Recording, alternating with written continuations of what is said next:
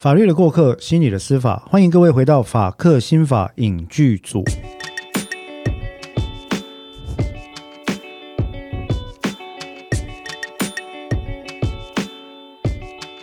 各位听众朋友，大家好，我是黄志豪。我是彭尚君，那欢迎大家回到我们法克新法影剧组哈。呃，我们前一集其实讨论了一部在台湾可能算是相对冷门的电影了哈。呃，它叫《吴邪》啊，我们也非常的鼓励各位把《吴邪》租回来看一下，因为里面有非常多的道德议题。那我们今天呢，坦白讲，要讨论的是一部方向完全不一样，可是有很多隐藏议题的一部日剧。嗯。这部日剧呢，台湾的上映时候的名字叫做《王牌大律师》。嗯，它的日文原名叫《Legal High》，应该是英文原名叫《Legal High》啊，《Legal High》啊，算了啦。其实哎，算了，其实就是就你跟日文好像没有什么缘分，没有没有什么缘分，其实就是《Legal High》啊。对，那中国那边把它翻成，好，香港把它翻成什么？胜者即是正义。哦，是哦，这么远哦。他们把它翻成胜者即是正义哈。那《Legal High》这部这部剧集，我认为在台湾应该是非常有名，因为它是香港，呃，它是日本这个非常有名的日本电视剧哦。那里面的编剧是我非常喜欢的古泽良太，非常会写哦，非常会写。这部剧这个剧本，坦白讲，我记得古泽良太好像不是法律人，对不对？我看一下，古泽良太，对他不，他不是法律人，他不是法律人哈。依照我们在网络上查到，他是他是日本东海大学日本文学系毕业。哦，外面的人对古泽良太这个编剧老师的描述是性格沉默寡言，不喜欢跟人家讲话啊。那本来少年时期是要做漫画家，绘画能力很强，但后来做了编剧，而且一做就做成了名编剧哦，知名的编剧。那他的电影呢？这个包括永远三丁目的夕阳啦，哈，铃木老师啦，那乃至于《Legal High》《Legal High》第二季等等，嗯，都在日本非常的受到欢迎。他其实很多很棒的作品。好，那回到我们这部戏哦，《王牌大律师》在台湾应该很多人看过，因为除了刚刚讲了编剧之外呢，他的这个两个演员也非常的有名。对，一个是呃。台湾男性人称“国民老婆”的新垣结衣，对，国民老婆，呃，国民老婆啊，新垣结衣，新垣结衣的魅力就是因为他最近拍了一系列的呃任天堂 Switch 的广告嘛，对对，健身环。嘿，一般我们在看 YouTube 或看什么东西，我的小朋友在看 YouTube 的时候看到广告是会跳过去的，但是我们如果看到 Switch 的广告。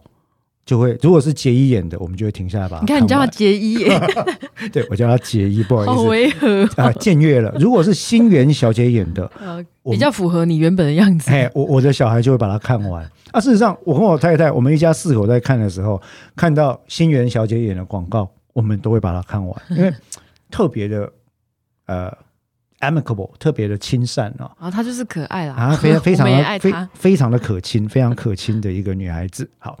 那呃，除了新垣结衣之外，有另外一位我认为也是富有相当富有才华的男性演员，叫芥雅人先生。是芥雅人先生，其实还有很多别的作品啦，例如说超扮相超级违和的战国真田丸。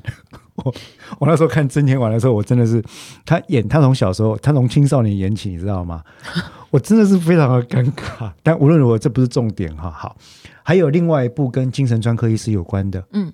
呃，伊者伦太郎，嗯，里面有一句名言嘛，不要再努力了，嗯，努力够了，你不要再努力了，这样好。日本，日本有很多，我认为它是一个有一个努力病的社会啊。台湾也有啊，其实有。台湾的努力病也是很严重，哎，所以那伊泽伦太郎在里面其实就在讲这件事情。那当然，芥雅人还有另外一部更为人所知的作品，就是完全是以超舞台剧方式来演出。日剧的演法叫做半泽直树。嗯，讲到半泽直树，我必须要讲一下，在第一季的最后，半泽直树跟大和田常务最后对决的桥段，你有看吗？有。他不是在那边喊吗？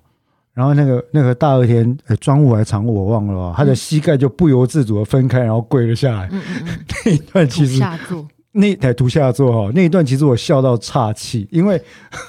实在是太，嗯，他的戏剧化程度，我认为已经完全破表，完全破表。就是说，现实生活中这起在一起哈，不管是加倍奉还或百倍奉还，这个实在是有点太太夸张了。你喊出大家内心的那那句话，哎呀，你给我你给我跪下来道歉啊之类的。好，无论如何呢，回到《王牌大律师》或者是《Legal High》这部剧啊。呃，我们今天要讲的比较多是集中在它的第二季，嗯，因为第一季我认为是剧情的建构也很精彩，也很精彩，他们俩互动很棒哈。那第二季其实就有一个主轴贯穿了全剧。第二季的主轴是什么呢？湘君？哎，我忘了，你 哎，一开始我有看，我有看，但是真的太久之前。一开始由 Miyuki 所演的魔女，嗯嗯嗯嗯嗯，前一季就出现吧，对吧？这个人 Miyuki 吗？小雪吗？有一个有一个魔女，不，前一季讲的是是。好好算了，好，无论如何给你讲好了，因为我真的忘了。在第二季里面啊，其实就提到一个所谓的魔女啊，这个这个魔女是由呃日本的一位演员叫小雪啊女士演的。那这个第二季的剧情就以一个嗯。这个女性一开始被描绘成一个类似黑寡妇的形象，什么意思呢？加引号哈，黑寡妇三个字加引号，意思就是说，她曾经结过婚的两个对象，嗯，都因为不明的原因而去世。对，去世之后留下了庞大的保险金或者遗产，那么她是受益人。嗯，那么这一次再度发生的第三宗案件里面，在呃命案的现场呢，发现了被害者一样是一位中年男性。哦，就是也算是新贵之类的，环境很好。然后现场他所服用的咖喱似乎里面有被下毒，嗯。然后呃，孩子好像也遭受波及，哦，还好救回一命。那理所当然的，小雪所饰演的这位安藤贵和女士就被认为是理所当然的嫌犯，嗯。于是很快遭到逮捕。逮捕之后呢，由呃地方检察署的替湖警官呃替湖检察官。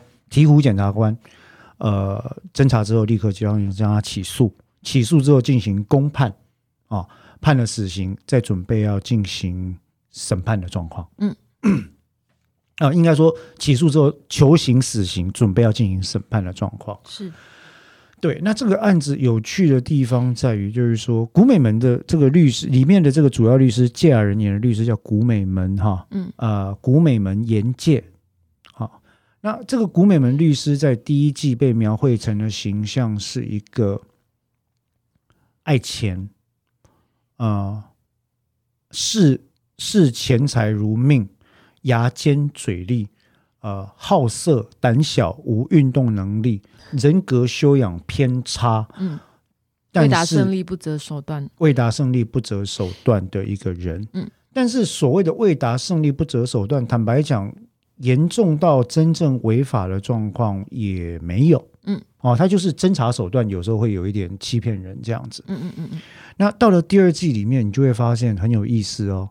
这个死刑辩护人，他接了这宗案件之后，一开始是因为一亿嘛，对方出一亿了，那当然当然后来还有一些很。很猥琐不堪的这个交换条件哦！但无论如何，他答应接了这个案件之后，其实我想他也心知肚明，这个被告不一定付得出这个钱了。那整这第二季就是围绕着这个魔女的死刑案，嗯，来进行。那真正令人感到非常，应该说怎么讲，感动吗？还是？有启发性吗？是最后在公判庭，他们对于这宗案件处死刑的辩论。嗯，相信还记得吗？我留下那个感觉，但我真的不记得内容。了解，他他们他们那个辩论其实长达应该有六七分钟以上。嗯，就是针对这个案件哈，在如此欠缺的证据，在如此微弱的证据结构底下。有了诸多的疑点被古美门攻破之后，嗯，还是要用审判的方式处以死刑这件事情在做辩论，嗯，那其实这里面就牵涉到很有趣的一个议题。我们在上一集提到，有时候死刑的这个问题呢，不仅仅是被处刑人跟受害人的问题而已，是。它也涉及了我们在很久以前提过十二怒汉审判决策者的观点是什么，它也涉及了死刑执行者的观点是什么。那我们今天这一集的讨论就要来讨论死刑辩护律师他的观点是什么。嗯，呃，湘君，你觉得为死刑辩护是一个什么样的工作呢？为死刑辩护是一个什么样的工作？是一个必要的工作，这是一个什么是一个必要的工作啊。必要的工作？嗯，嗯，是必要的吗？程序跟法律权利来说是必要的，对吧？那所以形式上，我们可以随便找些人来辩护就好了。随便找些人来辩护的意思就是没有在做这个工作啊，对我来说跟没做是一样的。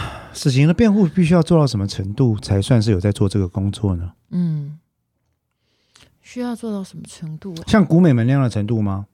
调查证据，疯狂的攻击检方的案件漏洞，然后层出不穷的寻找法律或事实上的理由，让他的被告不受死刑的判决。要不要让被告不受死刑的判决，对我来说不是首要的问题。嗯嗯。不过这一点我必须表示跟你不同的意见。对嗯，事实上的角色是不同的。对，事实上是完全相反的意见。对，呃，作为一个前任的死刑辩护律师，现在也还有一些案件在手上。我其实非常的坚持一件事情，就是死刑辩护里面，死刑辩护律师存在的角色必须以当事人的最大利益为优先。嗯，这是中华民国宪法跟律师法对辩护人的托付。嗯，那在这个情况底下，一切在法律上能够用上的手段，辩护人就没有选择余地，必须要用。只要你在道德良心跟职业良心上相信这个证据必须要调查，这个证据跟他受不受到死刑判决有关系的时候，我认为辩护人就没有选择余地。我刚刚讲这一连串的概念，在美国的刑事诉讼法跟律师的一个呃法庭结辩守则下面，就叫做实质辩护原则。嗯，但我会这么说的原因，呃，我是反对死刑啊，你可以坦白这么说，就是说提到死刑议题，我是反对死刑，但这件事情跟我们的角色有关系，就是我绝对是当然是不希望我们的当事人被判死刑，但我工作的时候不会把这个东西放在我的最前面，原因是因为他呃，我我工作的原则是我得把了解这个人放在最前面。是无论结果会如何，那是后面的讨论。对我来说，我的工作必须是这样，因为我不能让我的目的来偏移了理解这个人的立场。嗯，所以可是对不起，我想问一个问题：从你的工作出发，你要理解这个人的立场，不是以这个人的生命存在为前提吗？是啊，是，是所以他的生命存在不会是你最重要的他的生命存在当然是重要的，但对我来说，那个就是绝对的，绝对我需要他的生命存在。但如果我太过于重视这件事情，我可能会在理解他的过程中，很容易的排除，就是说我我发现哦，他人格是这样，他搞不好真的有做。哦，那那如果这些东西非常容易的去连接到哦，那会不会他会因此被判死刑？我还是不要讨论这个好了。那这对我的工作来说就是一种偏颇。对我我讲的，我讲的是这件事我情。我可以理解，事实上我也完全尊重湘军的工作，他的工作难度并不在我的工作之下啊、嗯就是当我们接触到这种案件的时候，嗯那在这部在呃《王牌大律师》第二季里面，其实有在第九回哈、就是回到魔女的魔女安藤贵和的案件的时候，他进入审判系。嗯第九回里面这一段长的台词极端的有名，我我自己所认识的法律人朋友，没有人没有看过这一段的。嗯那接下来，因为我们有版权的问题，不能够把它播出来，所以我跟湘君，我们来试着念一遍给大家听，好不好？那既然广播剧是不是？广播剧，既然我是律师，那我就负责古美门的部分，那就麻烦你负责这个醍醐检察官的部分。哈，好，各位，我们之所以想要重现这一段给各位听众朋友听，是因为王牌大律师，我们一直以为他就是一个嬉笑，很多人会喜欢看哈，不外乎是因为觉得，嗯，古美门很好笑，因为他表情渐渐渐的啊，很贱哈，然后很好色，然后戴真之子很好笑。嗯可是我们今天这一集的主题其实是要讲死刑案件对于辩护人有多大的伤害跟磨损，嗯，而且你以及你需要燃烧信念到什么程度这件事是。无论如何，我们先来重现一下第九回里面的这个呃法庭辩论戏。那接下来我们就做中文翻译，我这边就临时要考验我们的演技对我这边就代表古美们哈。那古美们在法庭上就开始讲话。呃，法庭进行程序进行到一半呢，那古美们开始发言哈。他说：“人们只听自己想听的啊，看自己想看的，信自己想信的。那你们检察官不也是这样吗？哦，你这是对我们的侮辱。没有错，我就是要侮辱你们。你们不是因为有证据，而是因为要顺着民意起诉的。我们是人民的公仆啊，我们顺着国民的期待是理所当然的。即便是愚蠢的国民、愚蠢的期待，你们也要顺从吗？你说愚蠢吗？是啊，愚蠢、卑鄙又丑陋。我觉得你这样太傲慢了。我觉得我们有一个很了不起的国家，有美好又尊贵的国民。美好又尊贵的国民会在证据不足的情况底下要求判被告人死刑吗？这个案件中，如果被告有罪，就适合极刑啊。那那个极刑在我国来讲就是死刑。生命是赋予每个人的权利。当夺取人生命的情况来讲，即便是国家，也等同于杀人。哦，我没想到你是 face 的诶。哎，不，我并不反对死刑哈。事实上，我赞成以牙还牙，以眼还眼，杀人偿命。这个制度真是太棒了。我只是在告诉你一件事情：你们政府背地里把人处理掉的行径实在是太卑鄙了。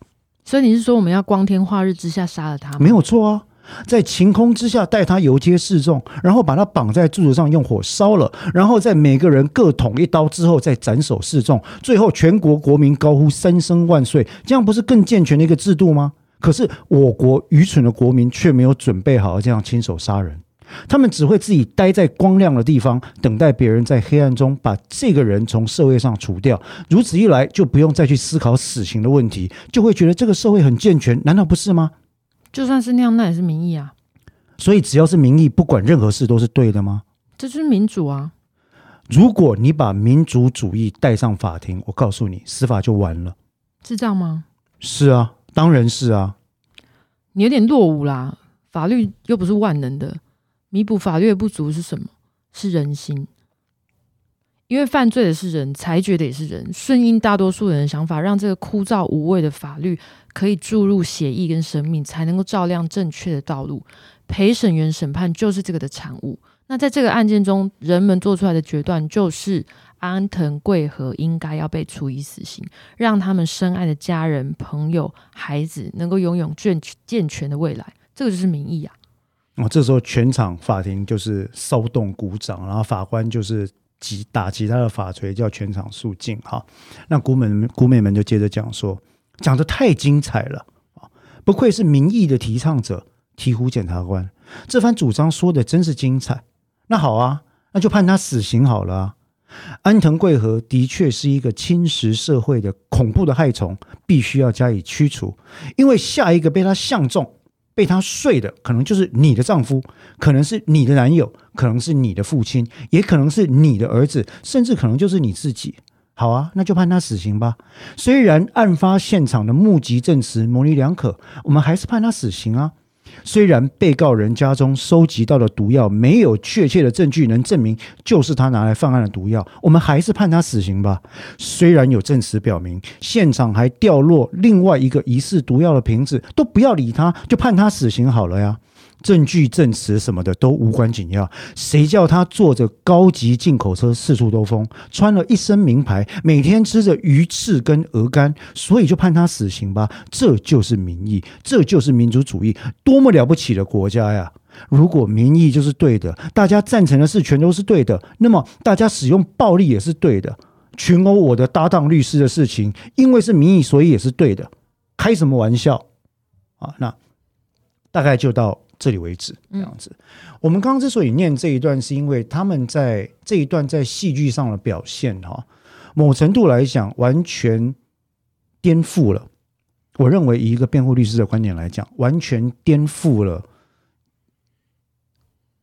这部剧在第一季跟第二季前半对古美门作为一个刑事辩护律师所建构的形象。是，我们一直以为他就是一个呃爱钱、嗯呃好色，不在乎当事人死活，然后其实内心没有什么信念，然后只有求胜利，只要胜利哈，嗯只要只要赢就好的一个人。是可是坦白讲，在看完了第九集之后，我发现编剧隐藏的人设实在是非常的深刻。是，我认为，如果不是内心对着法律有着至高无上的崇敬跟热情，坚持一定信念的人，是不可能说出这样的话的。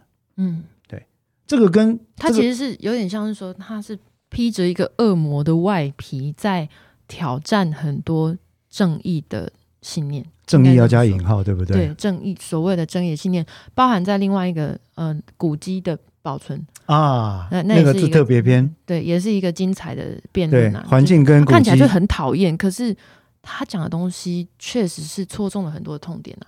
对，嗯，对那这边因为是涉及到死刑这件事情，我们刚刚提到说，以以我们的理解，对人性的理解来讲，一个死刑辩护律师，如果不是打从心里相信法律、相信宪法、相信基本权的架构跟素质，相信程序正义、相信证据法则，是不可能讲出这么一番话来的。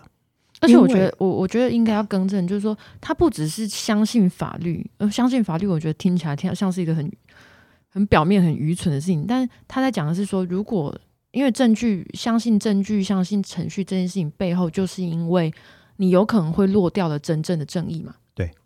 对，背后是我觉得背后要讲的是这件事情。嗯或者应该更进一步讲，就是说，我认为一个最最健全的法律人，嗯，心里总是对于正义这两个字有所怀疑。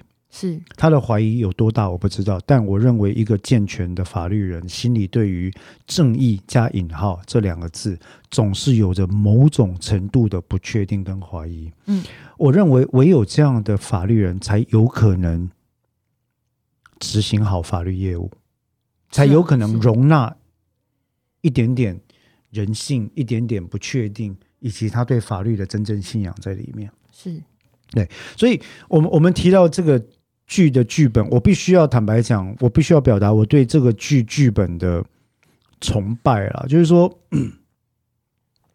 第一季我们都以为对对我们来说，嗯，古美门就是一个，你知道，因为因为传统在戏剧上，我们都很喜欢那种高能主角的设定。嗯，就主角很厉害、很特别，个性很反社会，啊，甚至呃有一定程度的障碍，嗯什么福尔摩斯啊，什么都是做这种设定，对不对？有点呃人格上跟人家相处不好，但能力很强。嗯古美门有一点要走那种设定，嗯，可是到了第二季最后，我发现一件事情是，古美门其实是彻头彻尾的理想主义、热血理想主义者。嗯只是他必须要在这么多年的情绪劳动底下，把这件事情埋藏到、压抑到最深，嗯否则他会很痛苦。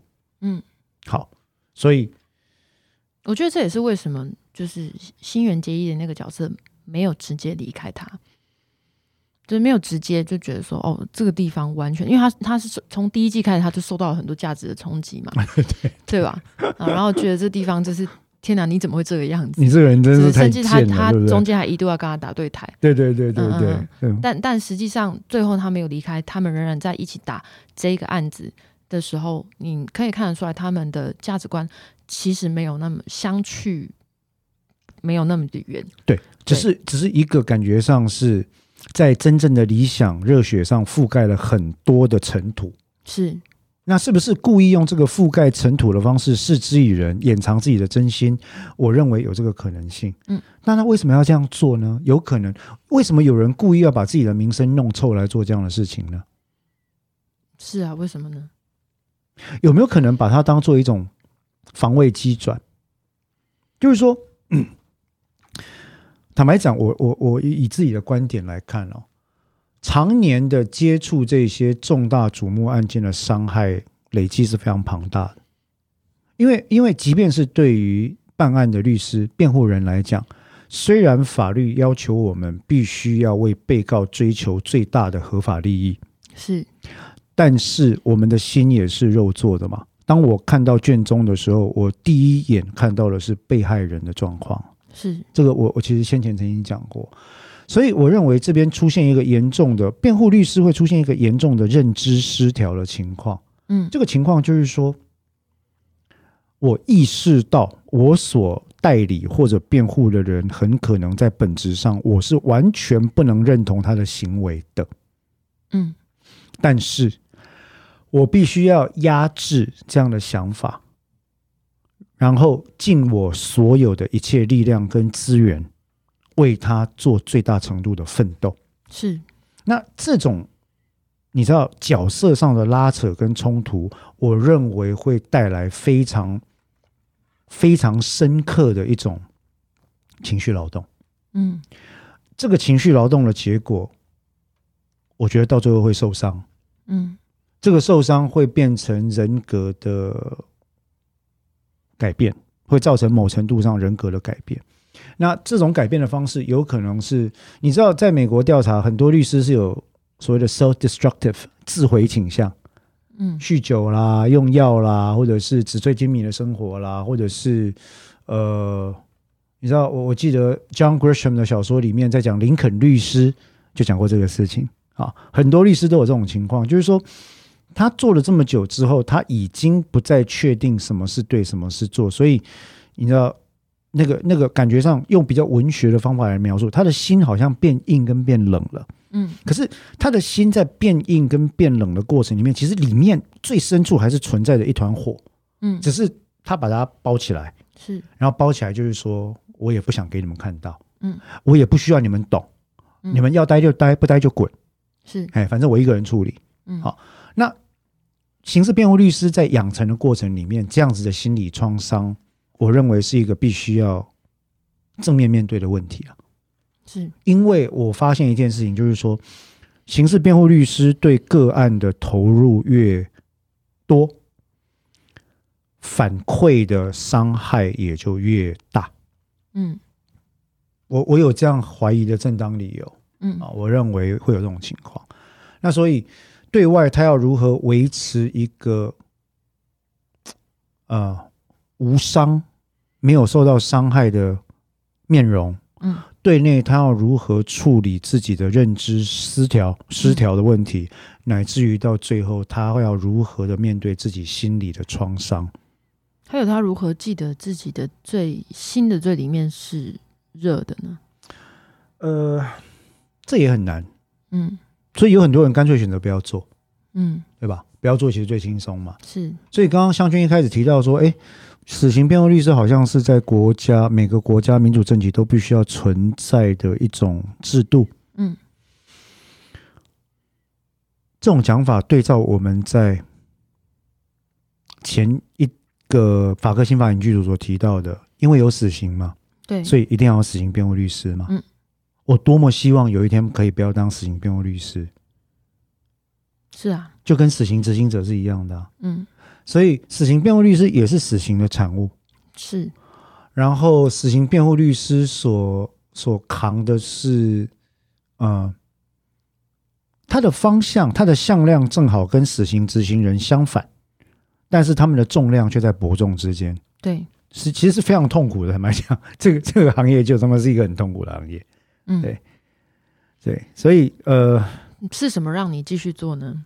既然他这么痛苦，哎，现在是问我吗？还是问古美们？呃 他会回答我吗？可以跟家人讲话吗？呃，家人家人没办法了哈。但是是什么让我继续做呢？嗯嗯，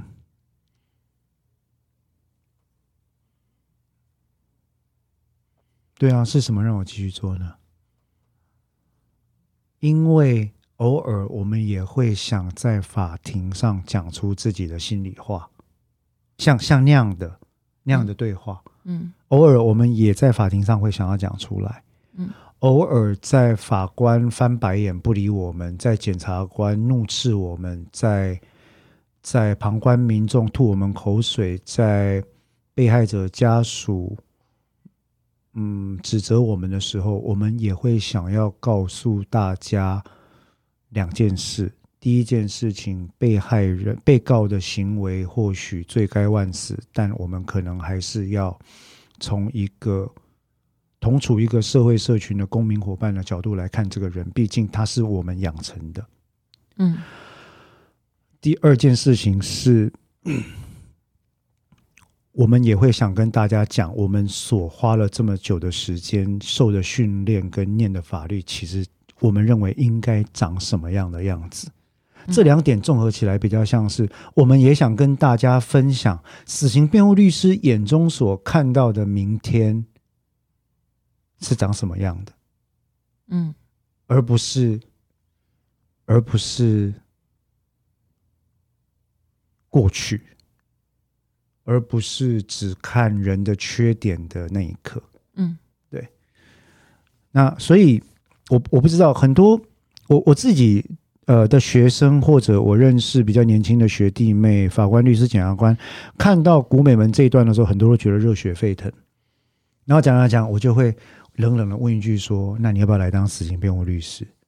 嗯其实我认为是不太容易的，这里面有太多的心理层面的问题了，然后有太多的累积的伤害存在。更重要的是，湘君应该很清楚啊，我有时候也会偶尔会抱怨说，我不知道我能做到什么时候。嗯对呃，它的代价非常的庞大，它会让很多人觉得你想要靠这个出名，对，我不想，我我宁可应该说，你就算想要靠这个出名，我不想，这个代价我完全不想。太庞大了。因为我确实是有，就是听到有人这么说，不是嗯转述的，就是他在我面前这么说。虽然是对着一大群人这么说，但 对啦，就是我无法跟我我无法跟你们讲说，哦，他没有想要为我们，或者是黄志豪律师没有想要以这件事情出名。我毕竟不是他，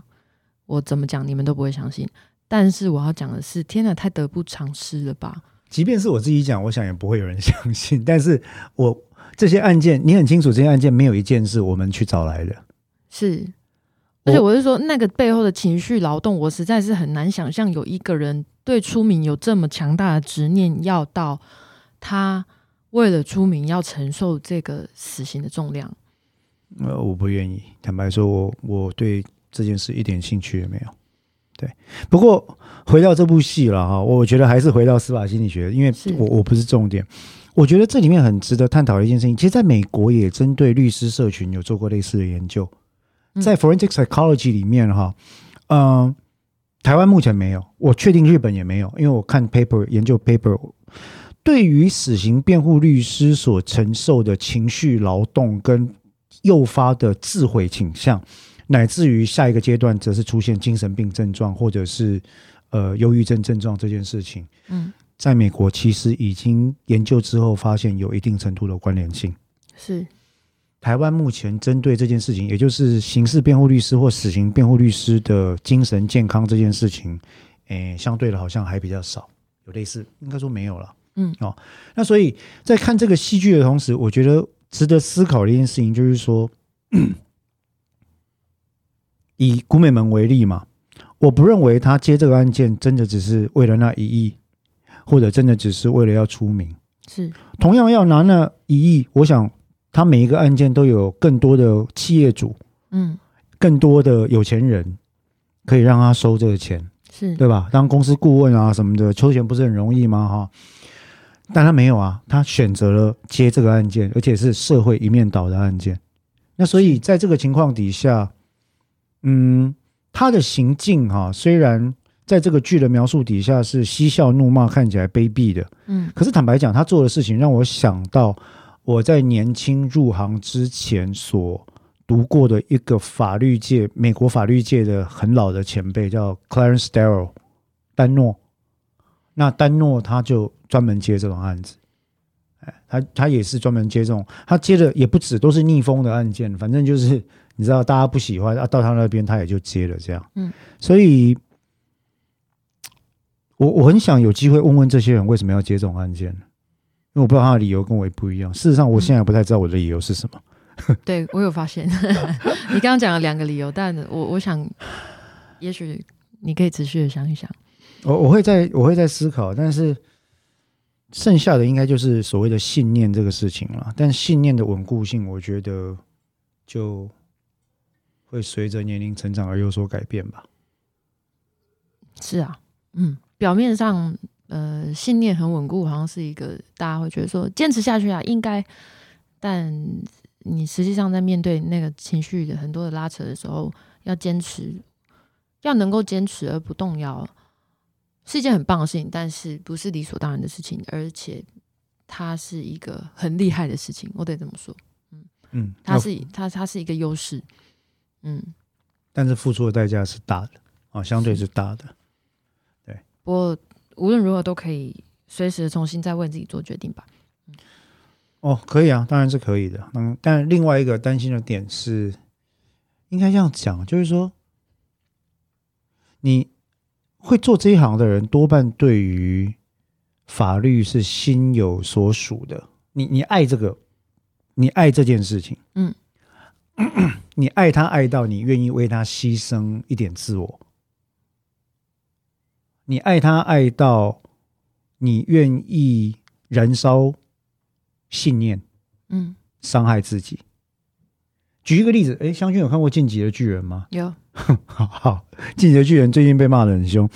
呃，你你你看到后面了吗？我正在看最后一季，画风改变的时候，画风跟剧情都出现巨大转变的时候，所以你已经某个程度看到了一些艾伦叶卡的黑化，他们叫黑化了。我认为是合理的转变。为什么？因为。不管是晋级的巨人，或者你去看 Christopher Nolan 蝙蝠侠的第三集，持续靠着信念燃烧自己的人，最后或许终将落得什么都没有剩下的下场。嗯，你不觉得晋级的巨人在讲这件事吗？我不知道晋级的巨人转来转去，他真的是应该是已经晕 晕头转向了。他他的信念不被他他的信念如果不被不被鞭打。不不转向，或者是不怀疑自己，他那他才是一个奇怪的人。对啊，可是晋级的艾伦叶卡这个角色之所以可怕，就是他他的信念很深，是他所继承的力量也是不断的前进，是是，他愿意付出一切的代价去前进，只为了夺取自由。嗯。这所我们刚刚讲一切的代价，包括他身边人所有人的生命，嗯，包括平民的生命、孩子的生命在内，是用一切的手段。历史上像这样的人，其实后来都变成了可怕的独裁者。嗯，那历史上后来没有这样的人，可能就退下来了。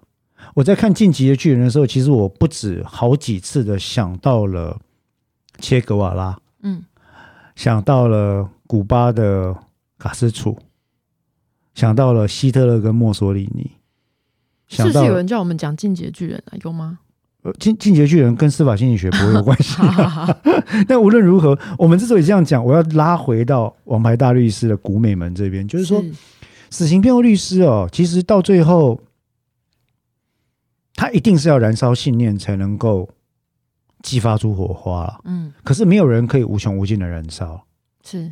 对所以，这解释了古美门为什么需要让自己带上贪财好色。你们都不需要懂我，你们都可以滚远一点离开我。你们他妈的怎么骂我，我都不在乎。哎，不过我想要讲一件事情，就是说他同时做死刑辩护律师，他同时贪财好色也是没什么关系。没有关系，因为这是人性，完全可以。可是我认为，在他的面貌底下有，觉得那有部分其实是一个伪装，是伪装，是一种防卫机转。嗯，是一种这个部分其实跟 Nolan 的蝙蝠侠的设计很类似。嗯，就是说，You guys stay away，就是你不要来烦我，我就是这样的人。对呀，那。这个是一个非常有趣的事情，就是说，这个心理学的研究议题可以扩张到，如果今天这个人从事的工作就是一个社会所不喜欢的工作的时候，死刑执行者如是，死刑辩护律师亦如是，嗯，这个人该如何自处？对该如何跟自嗯己的相处，嗯，他他如何面对自己的自我，对该，然后因为你先有自处，才能够设法把自己想要别人看见的自己呈现在别人眼中嘛。是所以，如何自处跟如何呈现自己这两个点，就会是这两个职业非常非常艰难的议题。